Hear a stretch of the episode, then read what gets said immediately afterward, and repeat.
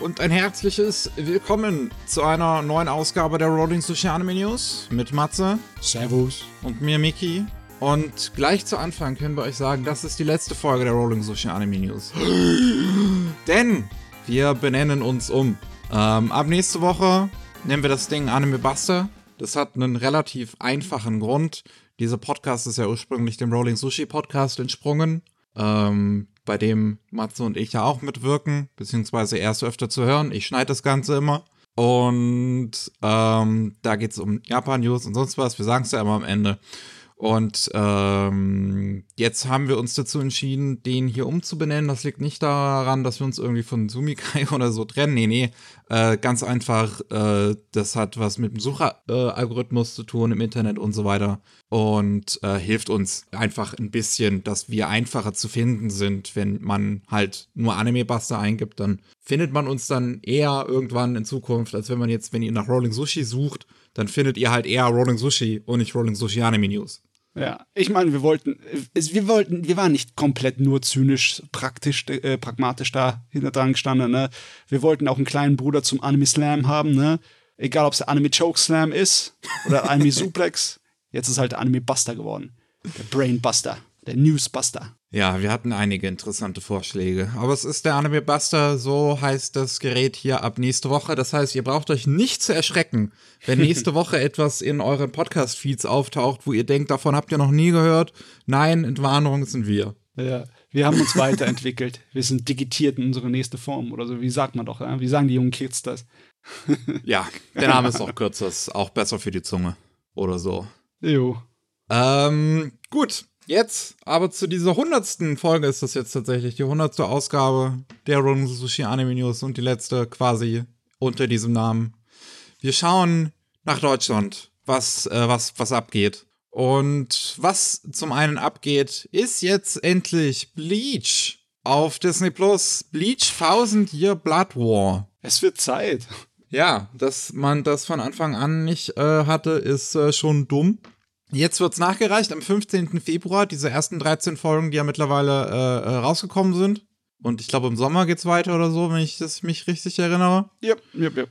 Ähm, aber erstmal noch nicht mit deutscher Synchro. Hm. Am 15. Februar kommt äh, Bleach Thousand Year Blood War Part 1 mit ähm, japanischer Synchro und englischer Synchro mit englischen Untertiteln.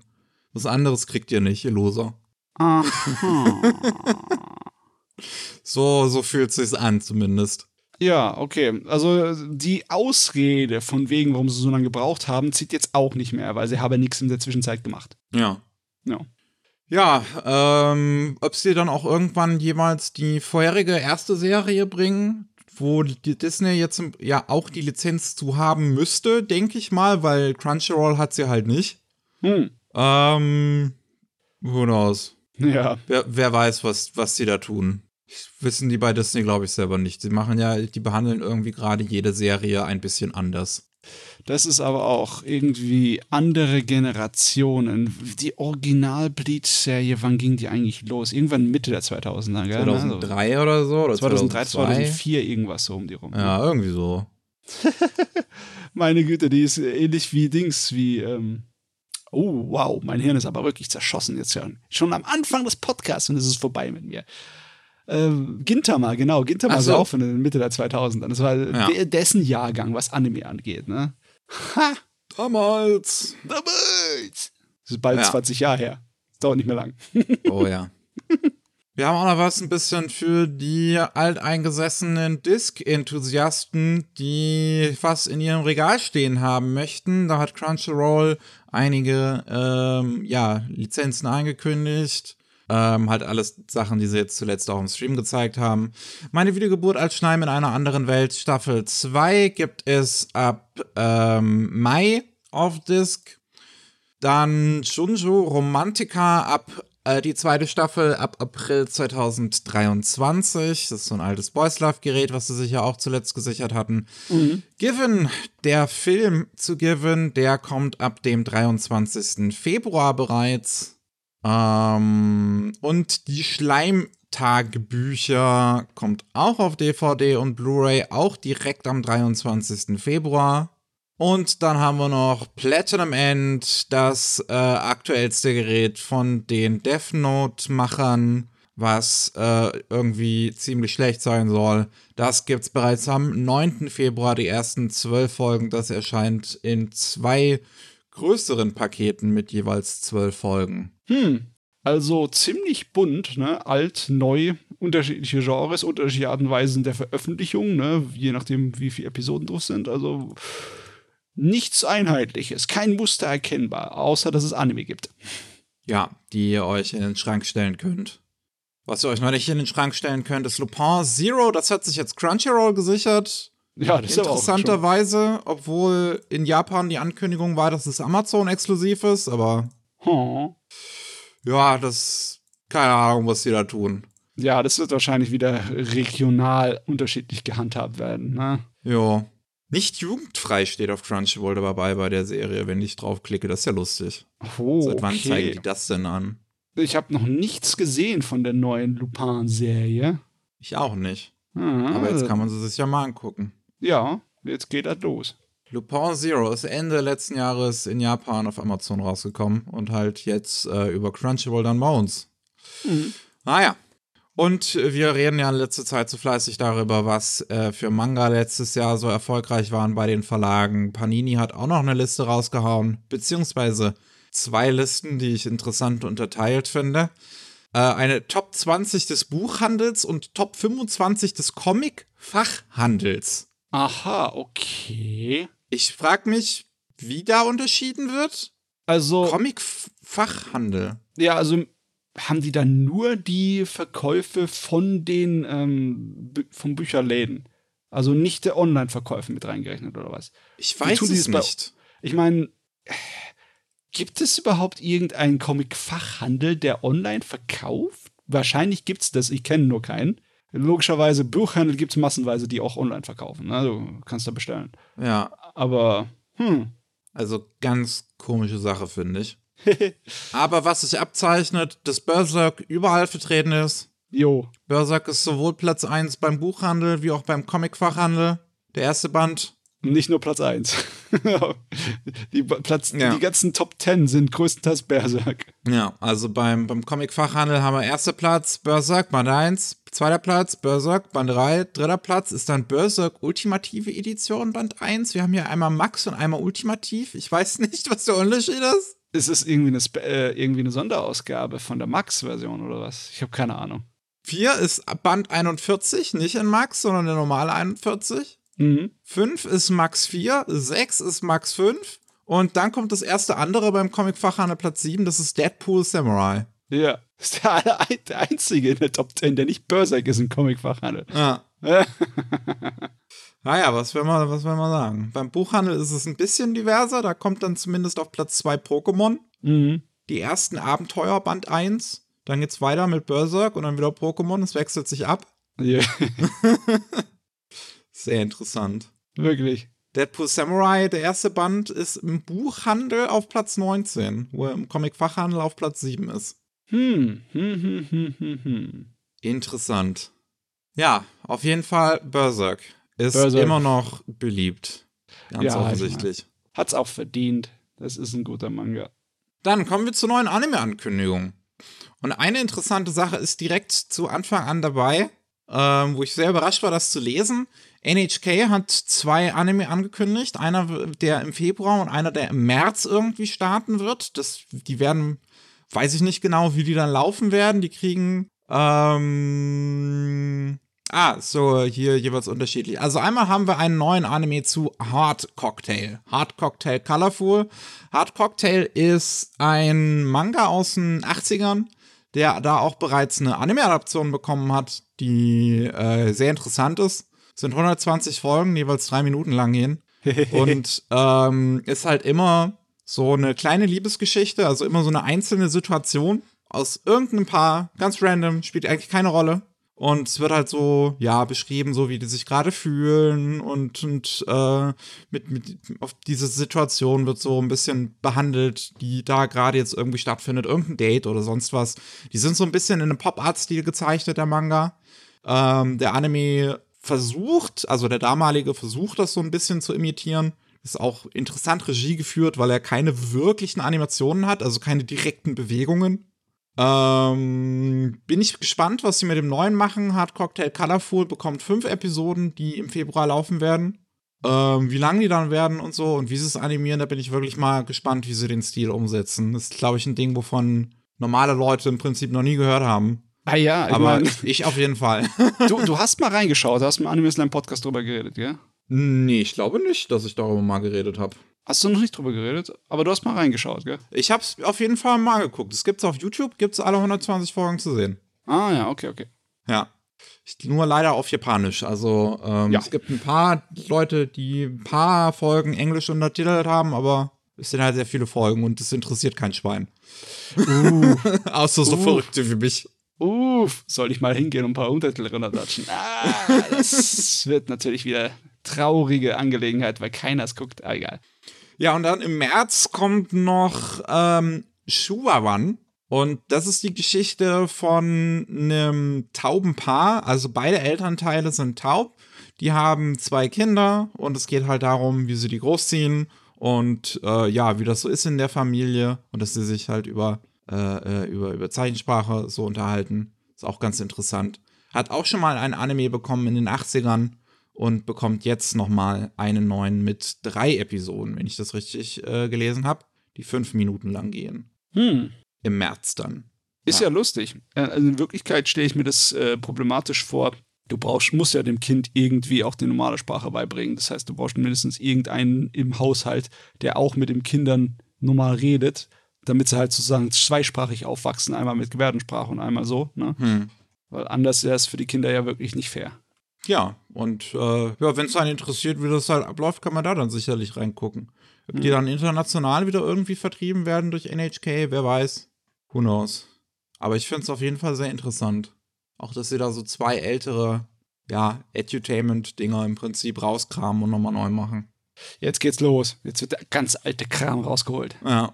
Auf der anderen Seite wird ganz neuer Kram rausgeholt, so brandneu, dass man eigentlich im Prinzip so, es ist, ist, ist noch nicht mal, ist noch nicht mal dabei geboren zu werden eigentlich.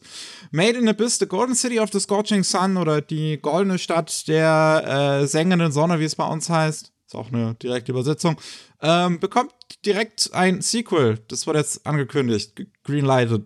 Ich weiß zwar nicht genau, was die da jetzt vorhaben, weil ich meine, diese zweite Staffel, also The Golden City of the Scorching Sun, ist fertig. Ja. Also das, was der Manga da hat, ist fertig adaptiert.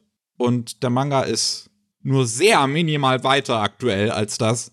Also sehr minimal. Oh Gott, kommt, kommt jetzt etwas, was früher öfters mal passiert ist, dass sie sich einfach das Ganze aus den Fingern saugen? Ein kompletter Filler? Ich habe keine Ahnung. Oder Das wär sie, mal gar nicht so kündigen es einfach viel zu früh an. Das Es wäre mal überhaupt nicht uninteressant, einen kompletten Filler zu haben. Obwohl, da würden wahrscheinlich einige Leute auf die Barrikaden gehen. Das ist nur konzeptuell interessant. Ja. Also ich könnte mir vorstellen, dass es vielleicht einfach die Fortsetzung viel zu früh ankündigen. Hm. Ich glaube, das war damals bei der, nach der ersten Staffel genauso, Ja. dass da relativ früh der Film angekündigt wurde, der dann 2020 erst kam. Und jetzt, ja, die, die, die sagen, es wurde gegreenlightet. Vielleicht sehen wir es in zwei, drei Jahren. Früher wird mich auf jeden Fall überraschen. ja. Okay. Ähm, dann der aktuelle Manga von Maybe, der jetzt auch schon eine ganz gute Zeit läuft, bekommt einen TV-Anime. Und zwar Tales of Redding Wings. Der läuft, glaube ich, auch über Crunchyroll hier in Deutschland. Ähm, und ja, das ist so eine Geschichte. Also Maybe ist der oder die Manga-K, ich weiß man, glaube ich, gar nicht. So ein Duo. Die auch äh, Dusk Maiden ge gezeichnet und geschrieben haben. Und also Dusk Maiden of Amnesia. Und was lief 2018 oder 19? The Sacred Beast, irgendwas? Naja, an das kann ich mich ein bisschen erinnern. Ähm, to the Abandoned, Abandoned Sacred Beast, so hieß es. Ja, ja. Und ja, ähm, ich habe nur mal vor Ewigkeiten bei der Mac in Erfurt dieses VR-Kapitel gelesen, gespielt, quasi von Tales of the Redding Rings, weil das Square Enix, glaube ich, gemacht hat. Äh, das irgendwie das erste oder die ersten zwei Kapitel, ich weiß es nicht, halt der Anfang in VR umgesetzt. Äh, ganz interessant eigentlich. Und ist halt die Geschichte, wie ein Typ einem Mädel begegnet in der Fantasy-Welt und die sagt, hier, äh, heirate mich. Und dann kriegt, dann kriegt den Ring ab. Und dann kommen noch ganz viele mehr Mädels dazu, die auch ihn heiraten wollen. Ah, okay. ist halt sehr fanservice beziehungsweise sehr sexuell geladen, aber das war Dusk Maiden ja auch. Ähm, to the Abandoned Sacred Beast, ja, glaube ich nicht, ne? Nee, das war, das eher, war eher klassische auf, Fantasy. Na, ein bisschen edgy Dark Fantasy war ja, das. okay. Mit ein bisschen so Kriegsthemen. Aber war schon was anderes, müsste ich sagen, ne? Ja, und äh, da, da hat sich anscheinend Frustration aufgebaut beim Zeichnen davon. das wird dann alles rausgelassen bei Jails of Redding Wings. Okay. Läuft seit 2014. Nicht schlecht. Ähm, ja, aber mehr Infos haben wir dazu noch nicht. Das ist jetzt gegreenlightet worden und irgendwann kommt das dann halt. Jawohl. Dann haben wir noch äh, Rokudo no Onatachi ist ein Manga, der eine TV-Anime direkt im April bekommen soll von Satellite. Ich muss sagen, das Bild, was sie da irgendwie zeigen, also das Promo-Bild, das sieht so billig aus. Geht's äh, so, das sieht so billig aus. Das ist einfach, äh, das ist doch der, der Zeichenstil einfach, ne? Oder also, meine ich das nur? Das sind halt Yankees, ne? Das sind halt alles, ähm, sollen so äh, Prügelknaben, also nicht Prügelknaben sein, sondern einfach Mädels, die so ein bisschen äh, Highschool-Gang sind. Aber ah, die sind gezeichnet auf eine Art und Weise, dass das alles so, so flach ist. Ja. Naja. Also ich würde mich erstmal so ganz vorsichtig daran wagen. Eigentlich mag ich da das, wenn äh, so diese alte Vorstellung von ähm, dem weiblichen Bandenchef rausgeholt wird, weil das ist, ähm, ist teilweise sehr lustig. Ja, genau darum geht es hier. Es geht um einen Typen, der wird gebullied und äh, dann kriegt er eine Schriftrolle von seinem Großvater. Und als er die öffnet, kriegt er plötzlich so eine Markierung auf dem Kopf. Und diese Markierung sorgt dafür, dass ein Mädel, äh, das auch so ein, so ein Yankee ist, sich in ihn verknallt. Okay. Also magische Freundin Typ ja. von Anime. Ich, es wäre cool gewesen, wenn er damit eine so ein Bandenchef-Girl beschworen hätte mit der Schriftrolle, weißt du? Fate Stay verarsche, das wäre toll.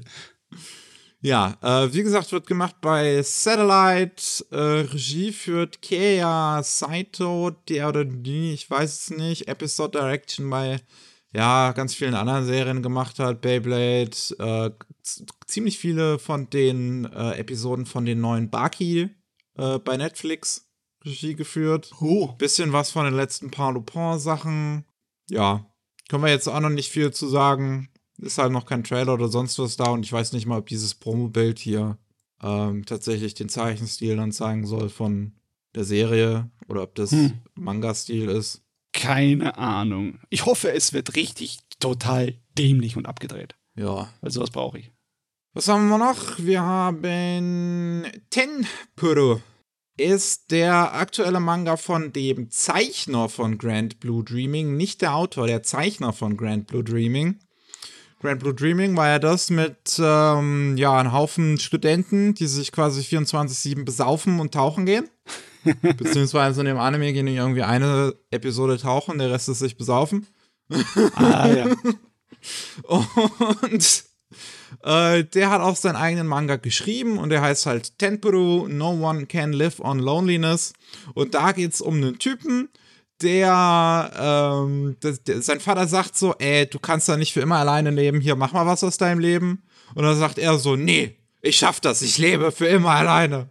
So, out of spite. Und ähm, dann sieht er so ein, so ein Mädel, die, die er super hot findet. Und seine erste Entscheidung danach ist, ich muss ähm, zu einem Tempel gehen und total zurückgezogen leben und nie wieder dreckige Gedanken bekommen, damit ich für immer alleine leben kann.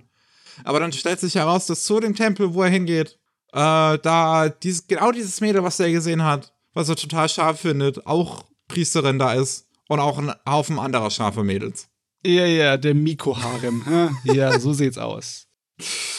Ach ja, äh, also es klingt wieder total bescheuert. Es gibt auch einen ersten äh, Teaser, der, ja gut, zeigt jetzt halt auch noch nicht so viel, jetzt auch noch nicht wirklich was Energetisches da drin, aber äh, ich kann mir das schon vorstellen, denke ich mal, dass das Okay. zumindest in eine bisschen ähnlichere Richtung geht wie Grand Blue Dreaming. Vielleicht nicht ganz so abgefahren, aber Aber es ist auf jeden Fall, ich hatte jetzt eigentlich gedacht, die machen einen auf diesen Shinto-Miko-Priesterin, weil das halt auch so ein Fetischding ist, ne, mit ihrem Gewand und allem. Aber das ist ja buddhistischer ja, ja, das sind buddhistische Priesterinnen. Ha, ha, ha, okay. Jo, äh, gemacht wird es bei dem noch sehr jungen Studio Gecko, die jetzt zunächst auch My One Hit Kill Sister machen. Das sind die einzigen beiden Anime, die sie bisher unter ihrem, also das hier und äh, dieses Ki- Kill Sister Gedönse, die einzigen zwei auf beiden einmal? Anime. Reichen doch, oder? Zwei Stück gleich mal. ja. Ähm, und Kazumi Koga führt Regie, der zuvor, oder jetzt, ich glaube, aktuelle Season oder letzte Season ist es Kubo Won't Let Me Be Invisible und auch ähm, Ranted Girlfriend Regie geführt hat. Und äh, ich glaube auch noch andere Dinge hatte ich vorhin gesehen, aber die waren dann anscheinend nicht so interessant, dass ich sie mir nicht gemerkt habe. Ja, er hat sich auf jeden Fall in diesem Genre schon mal ausgetobt. Jo. Ähm, ich kann mir auch schon ein Datum, auf jeden Fall 2023, das steht im Trailer. Aber ich sehe jetzt hier keine Season oder sowas, die jetzt hier Nee, angekündigt nee, nee. wird. Nur das Jahr. Äh, dann haben wir mal wieder einen viel zu gut produzierten Werbespot von der Firma Kyokera. Die machen elektronische Geräte und haben in Zusammenarbeit mit Bandai Namco Filmworks einen dreiminütigen Kurzfilm, wie sie es nennen, auf ihrem YouTube-Kanal hochgeladen, wo die Charakter designt wurden von der Mangaka von Silent Voice und To Your Eternity, Yoshitoki Omai, äh, Oima. Und Regie geführt wird's von Koichi Chigira, die Regie geführt hat bei Tokyo Babylon, dem alten Anime dazu, der ersten Staffel Full Metal Panic, Last Exile, viel zu viel Hm. Credit Aber für echt, drei ey. Minuten Werbespot. Aber wirklich, ey. Ja, also wenn man den sich auch anguckt, der versucht sehr hart einfach halt auszusehen wie der Silent Voice Anime. Auch von den Hintergründen. Das ist so, sie versuchen dieses, dieses Kyoani-Ding nachzuahmen. Aber es ist halt nicht Kyoani. Es ist bei Namco Ja. Filmworks. Aber trotzdem, weißt du, ähm, wenn alle Werbespots so wären, würde ich wahrscheinlich weniger was haben gegen Werbung. Ja, wenn die im deutschen Fernsehen auch so wären. Ach ja. Naja, ähm, das könnt ihr euch auf dem YouTube-Kanal von Kyokera angucken, wenn ihr unbedingt einen dreiminütigen Werbespot sehen wollt. Für eine Firma, die elektronische Geräte herstellt. Ich weiß gar nicht mal genau, was für welche. Und da geht es auch irgendwie um eine Welt. Also das ist so geil, der Plot davon so geil. Es geht um eine, ein, eine, eine Welt, eine Smart City, wie sie sich anscheinend diese Firma vorstellt, wo alles irgendwie connected ist, als wäre es gar keine Dystopie. Und ähm, da hat jeder quasi so seinen, seinen persönlichen Hashtag. Und die Protagonistin so ist total so nicht selbstsicher, also so das Gegenteil von selbstsicher. Und sie wird so gern mit einem super kreativen Hashtag äh, äh, hier sich ausdenken, um sich selbst zu beschreiben. Das ist die Story. Das Ja. ist the world we live in. Das ist bestimmt nachvollziehbar von vielen Leuten, die sich irgendwie in der modernen sozialen Medienlandschaft zurechtfinden müssen, ne? Ah, Gott, ey. Aber so ist es halt, ne? Man soll nicht hier den alten Mann rauskehren und darüber so äh, Stirn runzeln, weil, ne, das bewegt die Leute halt auch, ne? Ja, Hashtags bewegen die Leute. Die Leute machen aus den Sachen halt einen Elefanten, ne? Das sind, das ist die Macht, die sie haben. So, viel interessanter finde ich, haben wir VTuber Legend, How I Went Viral After Forgetting to Turn Off My Stream. Ist eine Light Novel-Reihe, merkt man vielleicht an der Länge des Titels. Und da wird jetzt auch ein TV-Anime gegreenlightet, ohne großartige weitere Informationen. Aber es gibt einen dreiminütigen, ja, Ankündigungstrailer, der halt in so einem VTuber, äh, äh, äh, also so ein Modell von der Protagonistin, so ein VTuber-Modell hat. Und die Synchronsprecherin das quasi nachactet, was am Anfang von dieser Light Novel passiert. Dass halt die Protagonistin, oh, ist jetzt bei so einer tollen VTuber-Firma, die als die beste in Japan zählt und äh, hat so einen Charakter, wo sie immer so total ladylike tut, aber sie hat überhaupt keinen Erfolg damit. Und dann vergisst sie eines Abends äh, ihren Stream auszuschalten und denkt aber halt, wer, wer aus und schaut sich noch die, die Archives von ihren KollegInnen an und wird dabei total au, au, ausfällig und beleidigend und äh, schroff und besäuft sich dabei. Und ähm, dann gehen äh, Clips von ihr viral, wie das halt passiert ist. Und, oh mein ja. Gott. Die Dramatisierung von diesem YouTuber-Gedöns. Äh, Meta ohne Ende. Ganz ehrlich, ich möchte das mal sehen und sehen, wie künstlich das wirkt. Oder, ja, ich meine, ich kann mir vorstellen, dass das echt schwer ist, irgendwie glaubhaft zu machen mit Schauspielern und so, ne? Und mit Inszenierung. Ja, es, es werden wir sehen. Es werden wir sehen, wenn es dann in einem tatsächlichen Anime umgesetzt wird. Ob das dann noch so weird wirkt.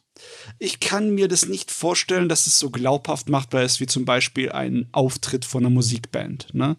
Sowas kannst du inszenieren. Sowas sind die Leute auch gewohnt, dass sie die Inszenierung davon ähm, ja sofort erkennen mhm. und äh, gut finden. Ne? Das muss nicht äh, eins zu eins realistisch sein oder real sein. Aber glaubhaft wirkt es schon, wenn du eine, sowas inszenierst. Aber wenn du so einen YouTuber-Auftritt inszenierst, oh, ich habe meine Zweifel. Es kann natürlich auch total cringe sein, ja. Ja, ja. Bin ich mal echt gespannt auf das Zeugs. Ich auch. Ich finde das, find das sehr witzig. Ich würde mich noch wünschen, wenn dieser Manga, wie heißt er nochmal? My Dad turned into a VTuber oder irgendwie sowas. My Dad became the most famous VTuber, irgendwie sowas. Äh, wenn der auch noch einen, einen Anime bekommt. Das wäre super. Warte, ich muss gerade nochmal den Titel wirklich nachgucken. My Dad's the Queen of all VTubers. Es ist Herrlich. absolut nicht zu vermeiden, dass der Kram immer größer wird. Das ist, ja. Der Zug ist noch lange nicht abgefahren. Ja, das ist er wirklich nicht. Ha, da, da ich, ich bin, da bin ich wirklich mal gespannt drauf. Ich finde es tatsächlich interessant, wie das jetzt so seinen Weg findet in japanische Medien, ähm, das, diese Thematik zu verarbeiten gibt natürlich jetzt die, die das so ein bisschen halt witzig machen, wie halt Mad Dad's the Queen of all VTubers und äh, das VTuber Legend klingt ja auch eher witzig erstmal. Ähm, aber es gibt ja auch auf ähm, Steam so eine japanische Visual Novel mittlerweile. Ich weiß jetzt leider nicht mehr, wie die heißt. Ähm, wo es auch darum geht, da Needy Girl Overdose. Ist jetzt nicht direkt VTuber, weil die Protagonistin immer cosplayt ähm, sobald sie live geht, statt zu, zu sich ein VTuber-Modell ranzuholen. Aber da ist es halt so, dass du so eine, diesem, diesem Mädel beim totalen Zerfall zugucken kannst, wie sie diesen Druck im Internet nicht aushält und wirklich immer süchtiger danach wird. Oh Gott, oh Gott, oh Gott, oh Gott, das ist ja tragisch und dramatisch, meine ja. Güte. Aber du, die, die Story hier aus dem Gerät, äh, die ist zumindest nachvollziehbar, weil ich selbst ich, der nicht so groß in der Materie drinsteckt, kenne zumindest einen YouTuber, die als ganz brav angefangen hat, damit keinen Erfolg hatte und dann einen auf vulgär gemacht hat und total durchgegangen ist, ne? Ja, da fallen mir auch ein paar ein, die, ja, die auf also, jeden Fall erfolgreicher geworden sind, nachdem sie ihre brave, nachdem sie anfangs versucht haben, wie ein braves Anime-Mädchen zu wirken. Ich glaube, das waren auch so die Erwartungen am Anfang, wo dieses VTuber-Ding so ein bisschen angefangen hat, dass man halt so die Anime-Mädchen im Prinzip nachmachen muss. Aber das scheint ja letzten Endes wirklich nicht der Appeal davon zu sein. Beziehungsweise für einen bestimmten Bereich ist es definitiv schon. Okay, ja, na gut, das kann ja. wiederum sein. Das aber das macht halt, ist nicht besonders interessant als ähm, Anime dann umzusetzen, ne? Ja. Naja. Dann, was wir noch haben, Doc Signal ähm, hat NHK angekündigt, wird auf ihrem Educational-Programm laufen ab Herbst diesen Jahres und ist ein äh, Manga, ähm, wo es um einen Typen geht, der von seiner Freundin verlassen wird, die ihren Hund zurücklässt. Und ähm, ja, der Protagonist hat eigentlich keine so wirkliche Ahnung von Hunden und geht dann irgendwie halt zu Gassi, weil das muss man halt so tun und trifft dann unterwegs einen äh, Hundetrainer und lernt so ein bisschen was über das Großziehen eines Hundes. Hm, cool. Ja. Ich meine, Wahnsinn. Äh, klar, du kannst über alles einen Manga machen, aber das wüsste ich nicht, dass ich schon mal sowas gehört habe, wo es um die Hundeaufzucht geht. Ja, klingt eigentlich auch ganz nett. Wie gesagt, bekommt eine Anime-Adaption im Herbst diesen Jahres, läuft bei NHK Educational. Ähm, ob man das dann auch wieder sehen, äh, international kommt dann wahrscheinlich wieder darauf an, in welchem Format das äh, aufgezogen wird. Also ob es ein kurzer Anime ist Ob es ein längerer Anime ist, wie viel Interesse da daran besteht. Jo. Who knows? Und zu guter Letzt haben wir noch das Wort heute an diesem Freitag, wo wir das hier aufnehmen, angekündigt von Kadokawa und Troika anlässlich des zehnjährigen Jubiläums von Studio Troika ist ähm, Overtake angekündigt worden. Ein Original-Anime, äh, wo es um Formel 4 geht. Hm, Motorsport. Jo, sehr interessante Sache. Es gibt bereits einen ersten Trailer, wo man so ein bisschen die Figuren und alles sehen kann. Ähm, und das Set Setting. Und ich bin ja generell Fan von dem Studio Troika, weil ich deren Stil sehr mag. Vor allem die Beleuchtung. Ähm, der Trailer sieht eigentlich auch wieder ganz nett auf jeden Fall aus. Das CGI von den Autos ist okay. Kommt drauf an, was sie damit genau vorhaben. Also diese eine Szene, besonders weil die, die Rennszenen im Tageslicht sind, die wirken halt schon sehr flach Ja. und sehr künstlich im Vergleich zu den anderen Bildern, die dann richtig gut wirken. Ne? Äh, vielleicht sieht man auch noch mehr. Das warten wir erstmal ab. Ja, hier führt dann Regie Eki Aoki, der auch vorher schon äh, bei Troika Alt Noir Zero zum Beispiel Regie geführt hat, den man aber auch kennt für Fate Zero. Und für Wandering Sun, die Anime-Adaption davon, für ID Invaded, Ja, also Garai Zero, er hat viel unterschiedliches Zeugs gemacht und er kann das auch. Ne? Ja, das auf jeden Fall. Ähm, die Ori Original Character Designs kommen interessanterweise von Takako Ishimura. Das ist die Mangaka von Wandering Sun oder Sweet Blue Flowers. Die hat auch die Character Designs für Alt Noir Zero gemacht. Jo. Und ähm, finde ich sehr cool, dass sie hier wieder dann auch da ihre, ihre Character Designs macht. Ich glaube, Alt Noir Zero war auch das erste von Troika, wenn ich mich nicht täusche. Das, ähm, dass es jetzt zum zehnjährigen Jubiläum dann kommt, ist eigentlich ganz passend. Jo. Äh, und es geht halt, wie ich gerade eben schon sagte, es geht um Formel 4. Um Genauer zu sein, geht es um einen Journalisten, der so ein bisschen den Drive in seinem Leben verliert, nachdem anscheinend auch irgendwas passiert ist. Äh, und der kriegt den Auftrag von der Zeitschrift, bei der er arbeitet, mal Formel 4 auszuchecken. Und da trifft er dann auf einen Jungen, ähm, der noch in der Highschool ist, der auch relativ ruhig ist und ziemlich so ein bisschen, bisschen ja, egozentrisch ist und äh, aber anscheinend was in diesem Journalisten aufzuwecken scheint wieder in ihm. Klingt ganz interessant. Bin ich wirklich mal gespannt darauf, ob es da auch Gay-Untertöne gibt, wenn schon die Character Designs von der äh, von, von einer der besten Autoren, äh, was das angeht, kommen. Hm, das wäre auch mal was, ne? Mal gucken. Sport und LGBTQ-Themen. Auf jeden Fall. Gut, wir haben noch ein paar Infos zu bereits angekündigten Dingen. Dropkick on My Devil ist jetzt das äh, Kickstarter beziehungsweise das, das Crowdfunding zu Ende gelaufen für die neue OVA und sie haben über 100 Millionen Yen eingespielt, um genau zu sein, fast 116 Millionen Yen. Haha. Und äh, bestehen damit daraus, sich auch jetzt ins Guinness äh, Buch der Rekorde einschreiben zu lassen. Zumindest wenn es um Anime geht, denn da haben sie jetzt die erfolgreichste Crowdfunding-Kampagne rund um Anime auch damit. Das vorher erfolgreichste war 2015 mit den letzten sechs Folgen von Dies Irai, die auch über Crowdfunding finanziert wurden mit 96 Millionen Yen. Das ist irgendwie sehr erfreulich, dass Ja. da ein neuer Rekord gesetzt wurde. es ist auch einfach sehr interessant, wie fucking groß dieses Ding ist. Das ist so, es mag man wirklich nicht glauben, weil es spielt außerhalb Japans einfach keine Rolle, glaube ich, dieses Ding. Ja, es hat echt geschafft, seine äh, treue Fangemeinde zu schaffen.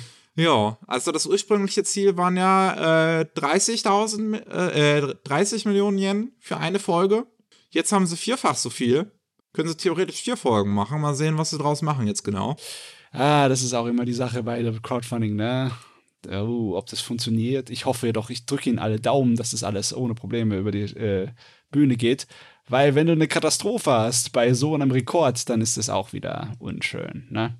Ja, da wird wieder über dich gelacht. Mhm. Es gibt andere Animationsprojekte natürlich, die weitaus mehr eingenommen haben jetzt als Dropkick on My Devil, das muss man schon sagen. Ja. The Legend of Vox Machina, das gibt's auf Amazon, glaube ich, oder war es auf Netflix? Irgendwo ist es. Ich weiß es nicht mehr. Eine Animationsserie basierend auf Critical Role, das ähm, Pen and Paper ähm, Rollenspiel von einigen sehr bekannten SynchronsprecherInnen.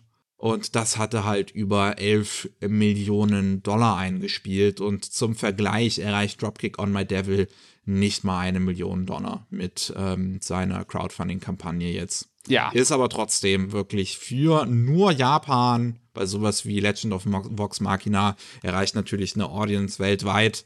Ähm, für, für Dropkick on My Devil, das nur in Japan geblieben ist, im Prinzip ist das schon ordentlich. Dann ähm, haben wir mehr Infos zu einem neuen Projekt von Tenchi Muyo. Ähm, darüber haben wir gar nicht geredet, über die Ankündigung im Podcast, weil es genau in unserer Pause stattgefunden hat Ja. und ich es bei unserem ersten Podcast in diesem neuen Jahr auch irgendwie übersehen habe. Aber das spricht, glaube ich, auch eher für die Relevanz von Tenchi Muyo heutzutage. ähm, da wurde nämlich ein neuer Tenchi Muyo GXP Anime angekündigt. Das ist ein Spin-off im Tenchi Muyo Universum. Das, Matze, das könntest du noch mal erklären, was, um was es da geht? Ja, das ist auch so eine Quatsch-Comedy, wo halt äh, auch wieder so ein junger Mann, der irgendwas mit der Original-Tenchi-Familie zu tun hat, ins Weltall entführt wird von hübschen Mädels. Aber das sind beides Polizistinnen. Ne? Und er wird dann auch Mitglied von dieser äh, galaktischen Polizei. Okay. Und ja, das gibt's jetzt einen ersten Trailer, aber der zeigt, glaube ich, nur Footage aus, aus Staffel 5 ist es, glaube ich, oder 6. Was war das zuletzt? ich frage mich nicht. Ich habe Oh, den Überblick Jesus verloren. Christ. Auf jeden Fall. Ähm, das, das hat jetzt den Untertitel Tenshimuyo GXP Paradise Shidohen, also Paradise Begins Arc und leitet damit einen Arc ein, um den es anscheinend in der vierten und fünften Staffel von Tenshimuyo geht. Hm. Weil das muss natürlich alles zusammenhängen und wir müssen auf jeden Fall komplizierter als das Marvel-Universum sein, um irgendwie cool zu sein. Ja, Ähm. ist fast schon schade. Ich finde das sehr schräg, dass im Endeffekt die äh, Figuren von der Original äh, GXP-Serie jetzt hier in Erwachsener vortre- äh, auftreten. Ne? Also eine verdammte äh, Fortsetzung von irgendeiner so einer Nebengeschichte, das aus dem Tenshimuyo-Universum da explodiert ist. Das ist allein ist schon cool, aber nein, jetzt müssen wir das natürlich sehr cool machen, indem wir es riesengroß zu einem Universum aufziehen. Ja, ja. Also die, die ganzen typischen Leute von AIC sind auch gecredited, irgendwie mit dabei zu sein. Also der Tenchi Muyo, äh, Character Designer und Creator vom ganzen Franchise, Masaki äh, Kachishima ist als Supervising Director gecredited. Das wird auch eine OVA anscheinend werden, jetzt keine TV-Serie wie ähm, ursprünglich GXP.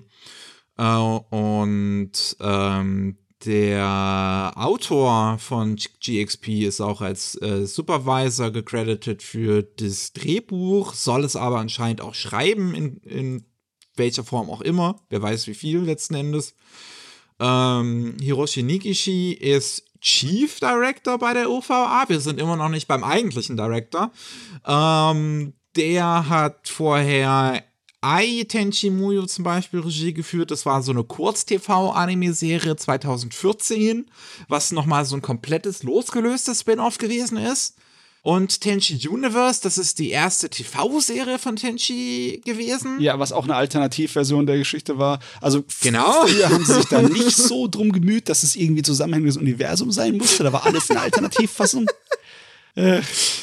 Und der eigentliche Director ist dann Takashi Asami, der Sakura Wars Regie geführt hat. Aber jetzt nicht die Anime-Serie, die es zuletzt gab, die wohl auch nicht gut gewesen sein soll, sondern die aus 2000. Also die Original-OVA also. Was ist nur, ich glaube, das war, war das nicht damals auch eine TV-Serie? Es war, gab auch eine TV-Serie. Zuerst gab es eine OVA. Ah, okay, das ist die TV-Serie, die der gemacht hat. Ah, ich sehe es, ich sehe es. Ja. Ja. Boy, oh boy. Aber echt, ey.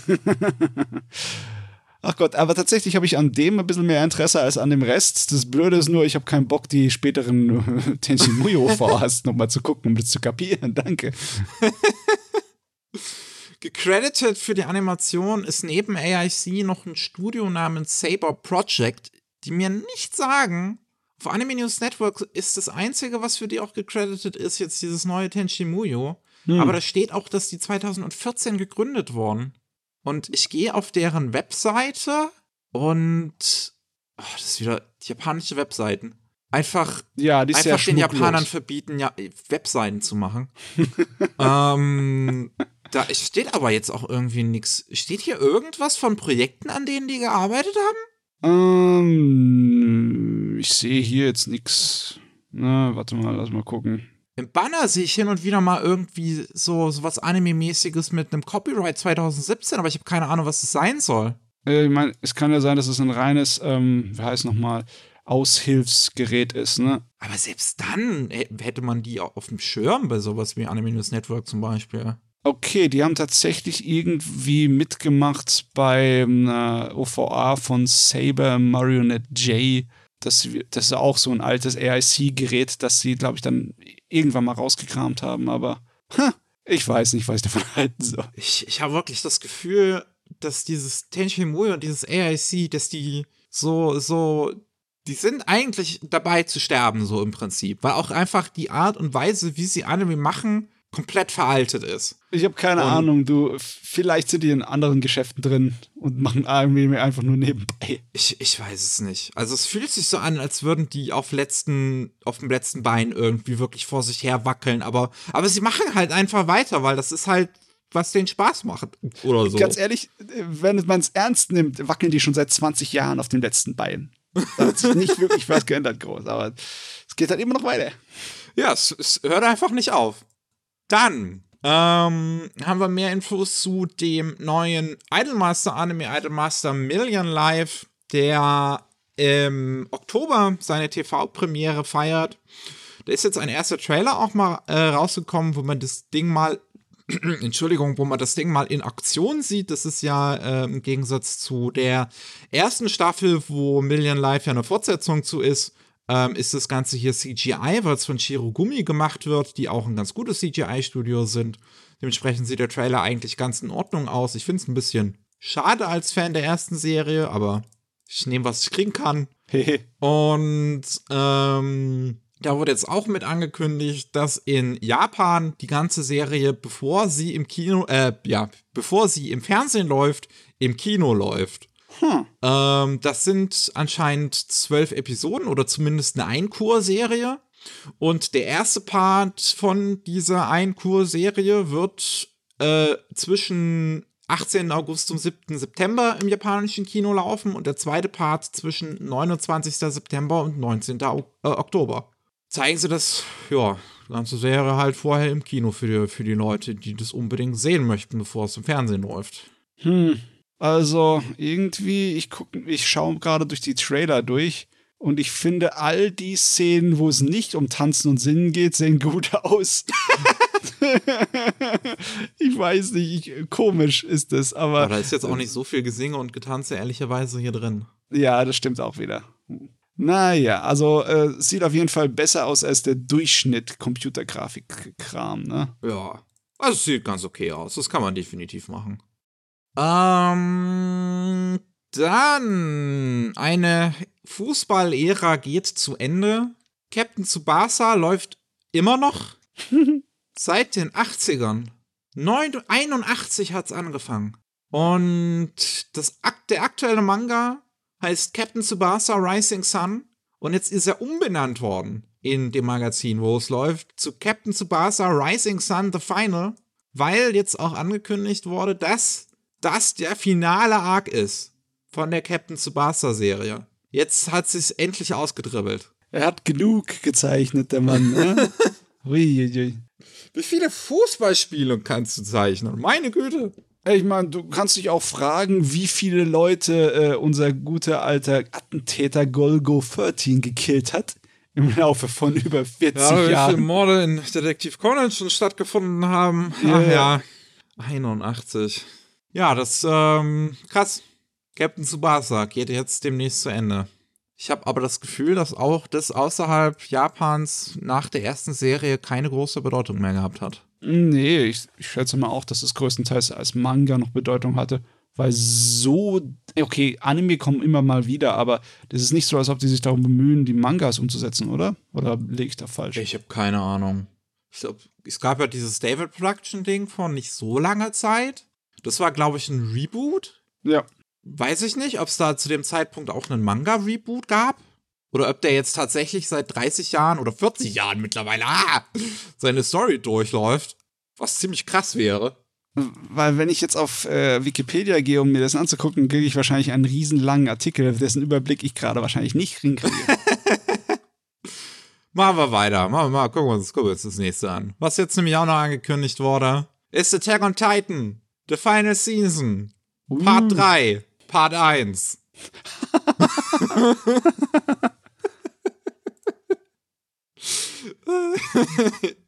ihr habt richtig gehört. Ach, ihr habt's ja ehrlich schon mitgekriegt. Das halbe Internet hat sich drüber lustig gemacht. es, es ist wunderschön. Es ist Kunst. Ähm, ja, das ist das unfinalste Finale, was ich jemals gesehen habe. Also, ähm, das, das, hat aber, das hat aber anscheinend seine Gründe. Also, Attack on Titan, The Final Season, die mittlerweile dritte Staffel der Final Season, wird ähm, in zwei Specials ausgestrahlt. Aha. Ähm, am, einmal am 3. März und der zweite Part irgendwann wann anders, 2023. Das muss man jetzt auch sagen, es bleiben aktuell neun Kapitel übrig, die es noch zu animieren gilt. Ja. Also so eine ganze Staffel kriegst du da halt nicht unbedingt hin. Nee. Und von dem, was ich jetzt gelesen habe, schien Mappa ursprünglich den Plan gehabt zu haben, dass dieser dritte finale Part von The Final Season, das endgültige Finale, ein Kinofilm sein sollte, Mhm, aber sie das nicht hingekriegt haben. Und deswegen teilen sie es jetzt auf in zwei Special Broadcasts, die dann im japanischen Fernsehen laufen. Die, ich schätze mal, dann beide 60 Minuten, höchstens 90 Minuten lang sind. Hm, sie haben sich einfach nur in der Namenskonvention hier so richtig ins Bein geschossen, ne? Dass sie das alles hier so in verschiedene einzelne Teilchen aufmachen mit The Final das, The Final dies. Sie hätten es halt damit damals nicht als The Final Season ankündigen sollen. Das war halt dämlich. Ja. Naja, es geht jetzt wirklich anscheinend mal zu Ende. Vielleicht. Vielleicht auch nicht, wer weiß. So. Vielleicht Doch, denken sie es sich danach, das müssen wir jetzt noch weiter ausschlagen. Das macht ja Geld. Ja, Gott. Aber dann bitte einen anderen Titel als The Final, ja?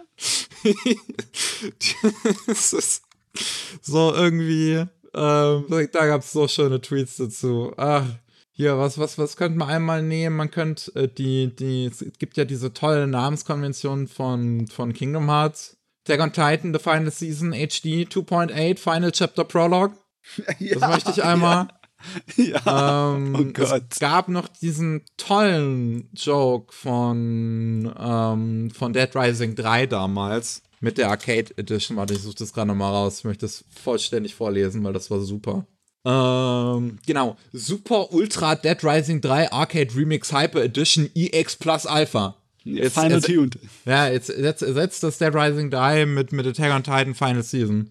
Super Ultra Attack on Titan Final Season. Arcade Remix Hyper Edition EX Plus Alpha. Äh, ja, so ist es halt. So ist es halt. Es ist abgedreht. Ja. Aber es machen auch die größten Firmen, ne? Selbst Microsoft mit ihrer Xbox macht so einen Unsinn. Ach ja.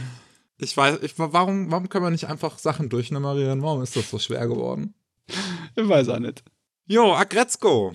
Das ist wenigstens durchnummeriert. Die fünfte Staffel, die auch die letzte sein wird, haben wir jetzt ein Datum am 16. Februar. Ja! geht es zu Ende mit Agretzko und es geht darum, wie sie als Präsidentin ihrer Firma antritt. Uh. Ähm, also sich für den Posten bewirbt. Ja, es wird spannend. Ich bin wirklich gespannt, wie es zu Ende geht. Nachdem ich das Gefühl hatte, dass die letzte Staffel, dass das jetzt mittlerweile alles so ein bisschen Luft raus ist, hoffe ich, dass jetzt noch mal ein letzter Banger kommt, um das zu beenden. Ja, alle guten Dinge müssen irgendwann zu Ende gehen.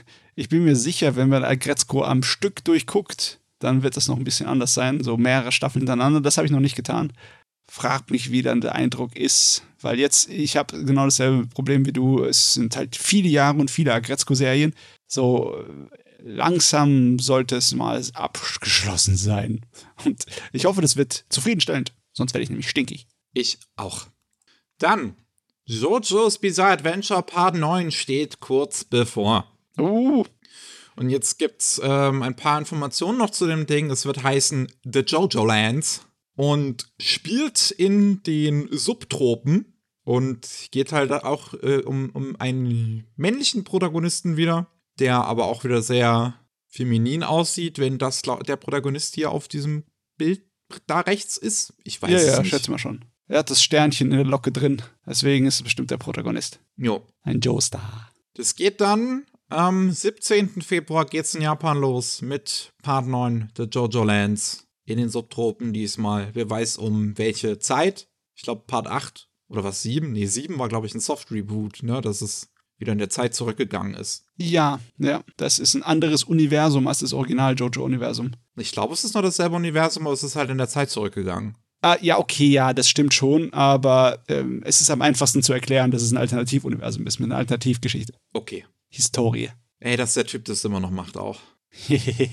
Hi. Ähm, dann für die Tales of Fans, jetzt kommt demnächst Tales of Symphonia Remastered. In ganz großen Anführungszeichen möchte ich dieses Remastered stellen raus. ähm, weil das letzten Endes immer noch auf der suboptimalen PlayStation 3 Version basiert und einfach nur mit AI Upscaling halt drauf geballert wurde. das Ähm, ist wirklich Anführungszeichen. Und ja, jetzt kann man aber ähm, dafür wenigstens den Anime gucken, den UFO-Table damals gemacht hat. Tales of Symphonia, die Animation, sind elf Episoden, die jeweils so 30 bis 40 Minuten lang gehen.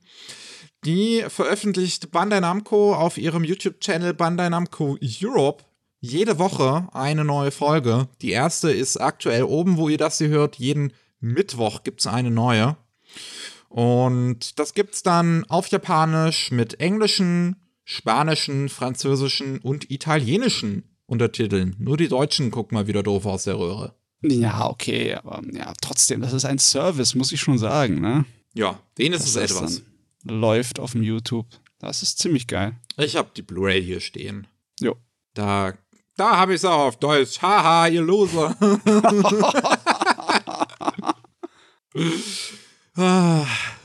Und dann können wir mal noch drüber reden, wie die ähm, Anime-Industrie wieder ihre hässliche Fratze zeigt, wenn es um Produktion geht. Mit Kan Kolle, die zweite Staffel, die schon längst zu Ende sein sollte, ursprünglich, aber immer noch nicht ist und auch immer noch nicht sein wird. Denn die siebte Folge ist jetzt auch wieder verschoben worden. Nachdem bereits die fünfte Episode verschoben wurde, nee, die vierte Episode verschoben wurde, ähm, vom 24. November auf den 15. Dezember. Und dann ist die fünfte Episode, die kam dann wenigstens eine Woche danach, dann ist die sechste wieder verschoben worden auf den 19. Januar. Und jetzt wird auch die siebte verschoben, wie gesagt, auf den 12. Februar jetzt. Ne? Und das Ding hat insgesamt, soll das nur acht Episoden haben.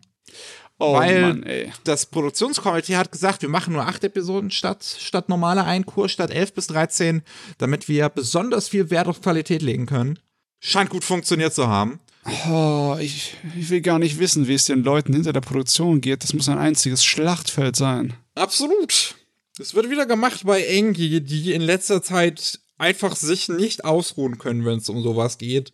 Also ähm, zuletzt ja auch, was war das gewesen mit dem Detektiv, der bereits tot ist? So heißt es doch irgendwie. Ja, genau, so heißt es.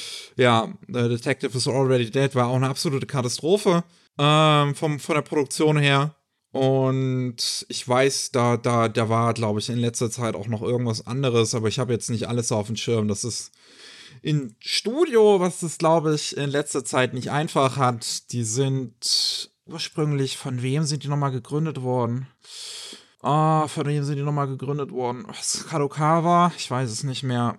Mm, ja, Kadokawa für, für ihre eigene Eigenproduktion. Aber das scheint bisher vorne und hinten nicht aufzugehen.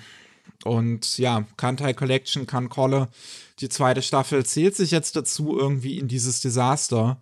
Nachdem die erste Staffel, ich glaube, bei Fans damals auch nicht so gut angekommen ist. Äh, ich weiß gar nicht, die ist, glaube ich, nicht bei Engie gemacht worden. Müsste ich jetzt nochmal nachgucken, gerade nebenbei. Anime Production Domedia, genau, das war noch ein anderes Team. Das ist auch schon länger her. Und oh, das war auch 2015 ist das rausgekommen. Damn, die erste Staffel. Die zweite war 2019 auch angekündigt, nur mal so als Vergleich. Oh, Ähm. Mann.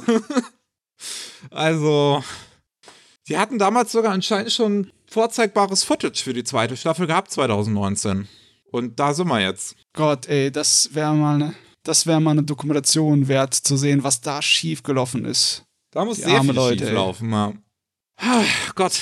Also, ähm, ich hoffe, die letzten zwei Episoden schaffen es irgendwann noch raus, so dass das Ding fertig ist, dass die Leute das alles ganz schnell vergessen können oder vielleicht Ja. auch sich besonders gut daran erinnern können, damit sowas nicht nochmal passiert. Ähm, aber wie gesagt, Angie scheint in letzter Zeit häufiger Probleme zu haben und ich frage mich wirklich, woran es liegt, ob Kadokawa nicht genug bezahlt, ob zu viel erwartet wird von dem Studio, weil die auch relativ viel machen. Ich glaube, jede Saison mindestens ein Ding. Die haben zwar zwei Studios, aber die scheinen es ja nicht gebacken zu kriegen. Ja, es kann auch sein, dass einfach irgendjemand drin äh, rumfuscht, ne? Irgendeiner, der Geldgeber äh, mischt sich ein und bringt alles durcheinander. Es kann natürlich auch sein, dass es einfach nur wegen Personalmangel sie die, das Management nicht hinkriegen, die Planung, und dann halt die Zeichner alle leiden müssen. Das kann so viel sein. Gott, sollte man am besten nicht spekulieren. Ha, ja, Anime-Produktion nicht so schön tatsächlich. So schön das Medium auch sein kann. Wir kommen zu noch ein paar News Upsides. Zum einen müssen wir leider wieder über eine Todesmeldung berichten. Der Drummer und Sänger ähm, Yukihiro Takahashi ist im Alter von 70 Jahren am 11. Januar gestorben infolge seines Gehirntumors, den er schon seit zwei Jahren bekämpft und ähm, ja, jetzt leider diesen Kampf verloren hat. Ähm, ist bekannt für so einiges, was vielleicht der ein oder andere schon mal gehört hat. Ähm, ein Theme-Song für Nadia Secret of Blue Water hat er komponiert, der heißt Families. Ich weiß es gar nicht, was ist der Intro-Theme-Song? Ich weiß es gerade nicht. Ähm, er hat auch den Soundtrack oder einige Lieder für den Soundtrack von Appleseed Ex Machina gemacht. Es war eine der Webserien, glaube ich, zu Appleseed. Oder war es? Nee, es war eine OVA.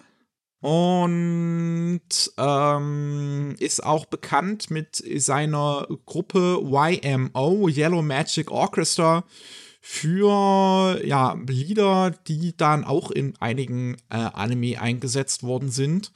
Ähm, Only Yesterday nutzt zum Beispiel Raideen, den Song von ihm. Äh, in Sound Euphonium kommt auch irgendwie seine Musik anscheinend vor. Steht jetzt hier zumindest. Ich kann mich jetzt aber jetzt da an nichts irgendwie dran erinnern. Aber das ist. Das ist so Musik, die halt so seiner Zeit entspricht, Ende 70er, so erste Techno-Pop, so Bewegung. Er hat aber wirklich in unterschiedlichsten Werken gefunden, äh, seine Sachen. Ne? Only Yesterday ist eine komplett andere Sorte von Anime als jetzt zum Beispiel Ghost in the Shell Rise. Ne? Ja. Das eine ist äh, Land und Nostalgie und das andere ist Techno-Futurismus und Action. Er, scheint zu allem irgendwie gepasst zu haben, was der gemacht hat.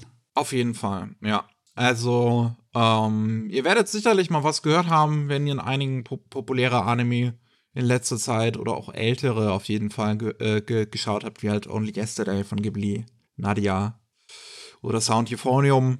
Hat ja äh, einiges zumindest erreicht auf jeden Fall.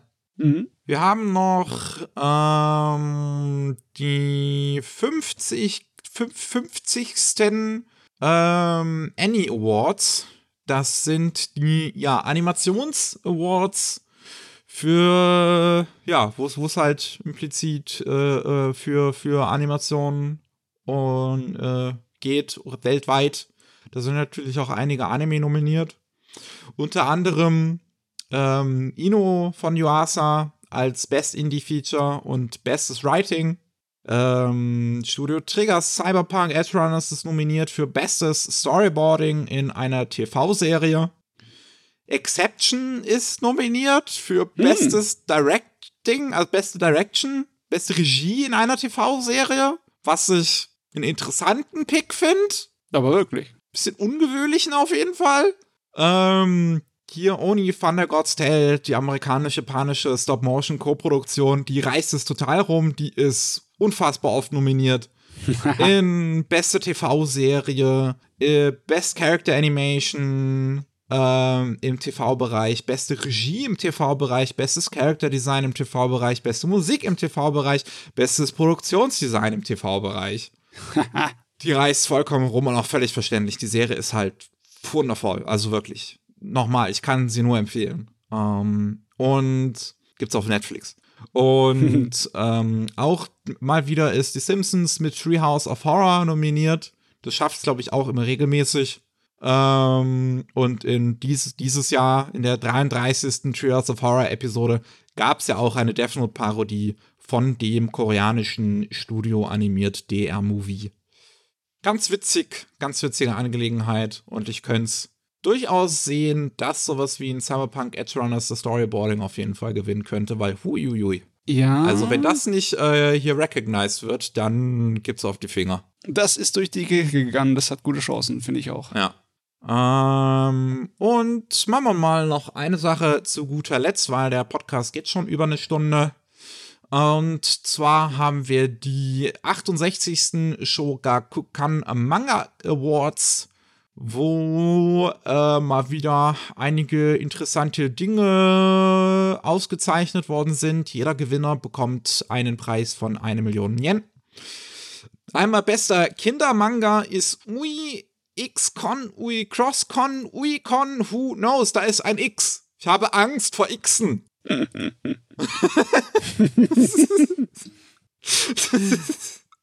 ich habe keine Ahnung, was das ist. Ich habe noch nie davon gehört und auch die Mangaka sagt mir nichts. Aber Ah, hat vorher Buddy Go geschrieben, was so ein ähm, Kinder-TV-Mecha-Ding gewesen ist, glaube ich. Den Titel kann man übersetzen mit die erste Hochzeit. Ich weiß nicht wirklich, was es mit Kindern zu tun hat, aber ja, okay. Ja, bester Kindermanga ist die Zielgruppe halt, ne? Ja, ja. Bester Shonen Manga ist, einmal haben wir zwei Gewinner, Call of the Night. Uh, Finde ich geil. ja. Ähm, und Blue Orchestra, wo jetzt dem nächsten Anime zuläuft, bin ich auch gespannt drauf. Es um einen jungen Violinspieler geht. Die Shonen-Kategorie zeigt sich irgendwie differenziert. Bisschen anspruchsvoller. Ja. Best Shoujo Manga haben wir Ashita Watashi wa Dareko, Dareka no Kanojo. Ähm, habe ich zuvor auch noch nie von gehört, habe ich kurz nachgeguckt. Scheint ähm, auch ein anspruchsvolleres Ding zu sein, weil es irgendwie um das Leben von fünf Mädels in Tokio geht und wie die sich durch die Männerwelt schlagen vor allem. Also es geht um eine, die ist als äh, Rental Girlfriend unterwegs. Es gibt eine, die hat irgendwie Krach mit ihrem Boyfriend. Eine, die kommt irgendwie halt vom Land nach Tokio und will da jetzt irgendwie groß rauskommen. Die anderen zwei weiß ich nicht mehr, aber es ist auf jeden Fall eine interessante Angelegenheit, wo es halt um das Leben von Frauen in der Großstadt geht, in einer männerdominierten Welt. Ähm, und Best General Manga ist The Medalist. Da habe ich auch noch nie von gehört. Klingt aber auch nicht uninteressant. Da geht's um Eiskunstlaufen. Um ein kleines Mädel und einen Jugendlichen oder ich- jungen Erwachsenen, ich weiß es, ich kann es vom Charakterdesign nicht genau sagen, die beide Eiskunst laufen. Okay, also die Sieger sind hier irgendwie nicht der Standardkram, ne? Das ist alles interessantes Zeugs. Ja, es klingt alles nach ein bisschen was Anspruchsvollerem. Mhm, mhm, mhm. Auf jeden Fall. Das finde ich, äh, das finde ich gut. Gut. Was ich auch gut finde, dass wir jetzt Feierabend machen. Ja, das hört sich sehr gut an. Dann, ähm, vielen Dank fürs Zuhören bei dieser hundertsten Ausgabe der Rolling Sushi Anime News. Nicht vergessen, nächste Woche erscheinen wir als Anime Buster in euren Feeds. Nicht, dass ihr euch wundert. Ähm, vielen Dank fürs Zuhören, auch insgesamt soweit, dass ihr diesen Podcast immer fleißig einschaltet. Äh, falls ihr mehr von uns hören wollt, jeden Mittwoch gibt's Rolling Sushi und jeden zweiten Mittwoch ist auch diese Woche wieder der Fall, gibt's Anime Slam, wo wir über die Anime und Manga reden, die wir in letzter Zeit so gesehen und gelesen haben. Wir sind raus für heute. Goodbye. Ciao.